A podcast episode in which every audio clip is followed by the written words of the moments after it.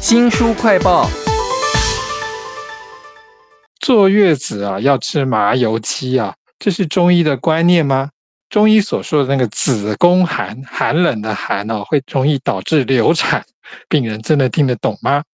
为你介绍这本书啊，叫做《中医到底行不行》，请到的是说书人吕维正，维正你好，主持人好，各位听众朋友大家好。一开始就讲那个坐月子吃麻油鸡，它到底跟中医是什么关系啊？哎，其实按照作者的说法，坐月子吃麻油鸡啊，跟中医一点关系都没有。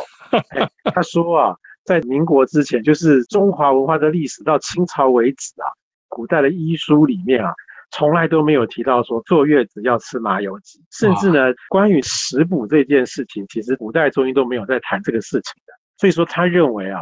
现在的中医啊，也不应该去讲这些，尤其是在那些媒体上一天到晚讲吃什么补什么啊，还有喝什么养生茶这些都不应该。他说这样子啊，中医师是把自己变成民俗专家，自贬身价这种感觉，也难怪啊，很多民众啊不会把这些中医师真正当成医师来看。其实啊，他最后还是有讲啊，关于这个坐月子啊，产妇啊，整个人的身体要休息，比进补吃什么东西啊要来的重要。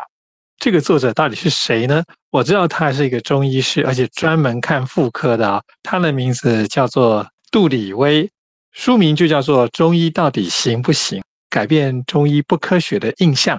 名医杜里威细数传统医学如何改善你我的生活，好长的书名。我只记得一件事，他有说他自己是一个偏门，哪有医师说自己是偏门的？对啊，这个我也是在看这个书里面啊，看到觉得蛮惊讶的事啊。大概就是一些平常在吃饭聊天的场合啊，可能就会有人问他说：“哎，杜先生，您平常是做什么行业的？”他就跟大家讲说：“啊，没什么，我做做是偏门行业的，很不正经的，甚至搞不好是搞什么诈骗的那种感觉啊。”那可是一个中医师为什么会说自己是个偏门行业呢？他大致上讲了三个理由。其实很多民众会觉得说啊，中医是个不科学的东西，不科学呢就不会想去相信它。还有第二个原因啊，也是一开始有提到说，中医常常讲的一些术语啊，可能民众啊觉得太抽象了，听不懂。然后再来就是中医师啊，平常每一次都在讲食补，把自己当民俗专家，所以当然不会有人想去把他当医师。作者就说啊，其实看台湾的健保资料，有七成的人啊完全没看过中医师。那剩下三成都有在看吗？他说：“哎，可能不是哦，这三成可能是跑去找中医师问说，哎，我坐月子应该要吃什么？听起来好像蛮悲哀的。也许他可能是最后啊，觉得说被人误解到烦了，干脆就不想讲自己是中医师了，所以就直接说啊，我是偏门行业的，大家就不要讲我的，讲别的吧。”杜里威医师他都已经点出了这个中医不科学的印象，他这本书其实也写了很多，希望让病人看得懂、听得懂的中医的诊断哈，有没有什么好例子呢？哎，其实这个例子啊，我觉得每一个人应该都有经历过，吃薄荷口味的口香糖啊，凉气啊就会从这个口腔一路往上窜，窜到脑门啊，你就清醒了。作者就提这个例子啊。他说：“这个东西叫做引经通窍。”哎，很抱歉，又是一个很抽象的中医术语了。简单讲就是说啊，因为我们身体有这个十二经络嘛，薄荷里面的成分啊，其实是顺着经络啊，会往这个头的方向走。如果是你哪里生病的话，它就会开相对应的那些药材，你吃下去之后，它就会走个特定的途径，就可以去治疗生病的部位。可是他说西药的概念完全不同，吃下去消化吸收了。透过血液循环啊，把这个药分散到全身的各处，所以说这个就是中药的药效跟西药的药效会不一样的地方。解释的蛮清楚的啊，这本书的书名就叫做《中医到底行不行啊？改变中医不科学的印象》，名医杜里威细数传统医学如何改善你我的生活。刚才已经介绍过，他是一个中医师，而且是妇科专家嘛。刚才讲那个子宫寒，就是一个可能大家听不懂的概念。杜里威怎么看待流产这件事呢？他是先从西医的角度来讲流产，目前有点算是研究到一半一半，有五成流产的原因啊，西医啊已经找出来了，那所以会有相对应的治疗方法。但是呢，还有另外五成啊，原因是未知，所以言下之意就是西医可能也不知道该怎么做了。但是对中医来说啊，流产这件事情是变化多端的。他在这里面就举个例子啊，呃，很抱歉，又是这些中医术语啊。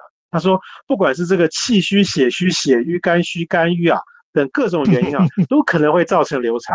啊，所以说在中医看来，就是他一定要先每个人去做个把脉啊、望闻问切这些动作之后，才能判断说你到底是属于哪一种情况，然后呢才能够真正的对症下药。所以说从作者写的话来看，我想大家可能会有种感觉，就是你看啊，科学的医学只能解决一半的问题。可是呢，所谓的不科学的医学，其实百分之百都可以找到原因。所以中医到底行不行呢？就是这本书的书名哈，名医杜里威要细数他的传统医学的概念，希望可以让我们听得懂，改善我们的生活哈。请到的是说书人吕维正，杜里威呢，他用他自己的理念，希望让我们听得懂啊。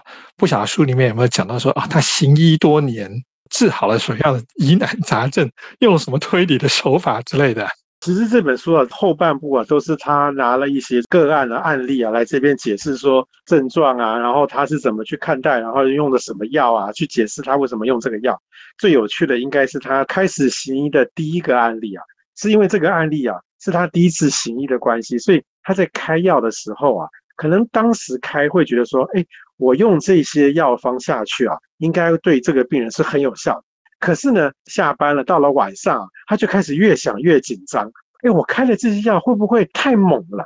会不会这个人啊承受不住，并没有治好，反而还会产生很多其他的问题？整个晚上都有点那种吓得半死啊，也睡不着觉。半夜啊，还打电话给他的老师啊，问说：“哎，老师怎么办？怎么办？该怎么处理？等等等。”我想这个老师因为都是这个老神在在了。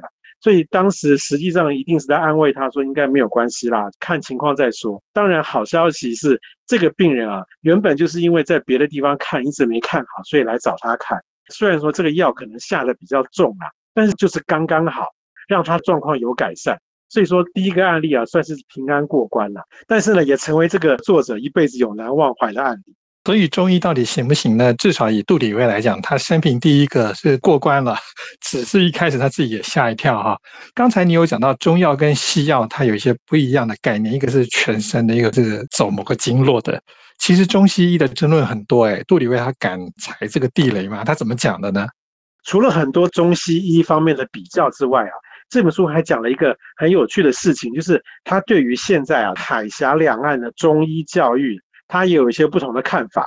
现在的中医教育都是在学校里教的，大家都是学生嘛，那个老师在上面讲话，底下所有人在听。他一定是把所有的这些中医相关的理论啊，可能的症状是什么样子啦，那可能用什么药去治啊，就好像那种画表格一样，归类啊、条理化这样子。底下的中医师的学生，就可能就是有点像是这种背诵的感觉，就把它通通背起来了。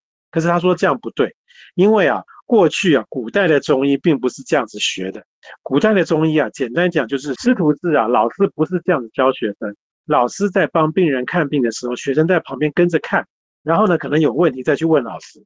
所以说，古代的这些医学教育啊，都是有点针对不同的病人啊，会有一些不同的做法，学生都记在心里。可是现在的中医教育就是完全不管这个什么病怎么治，什么病怎么治。可是就像我们刚刚讲，每个病人的体质状况是不一样的。你如果只是看到一个症状就给他固定的药方，可能会有这种治不好的情况。这个也可能就是啊，大家不想相信中医的原因。所以中医到底行不行啊？可能还要看那个中医在完成学业之后，他能不能自己在摸索一套克制化的诊治的方式啊。所以有时候我们会说啊，治病要看医缘，你跟这个医师有没有缘哈。在此之前呢，你可以先看这本书《中医到底行不行》啊。名医杜里威细数传统医学如何改善你我的生活，非常谢谢说书人吕维正，谢谢您，谢谢大家，也请记得帮我们新书快报按个赞、分享以及留言哦。我是周翔，下次再会。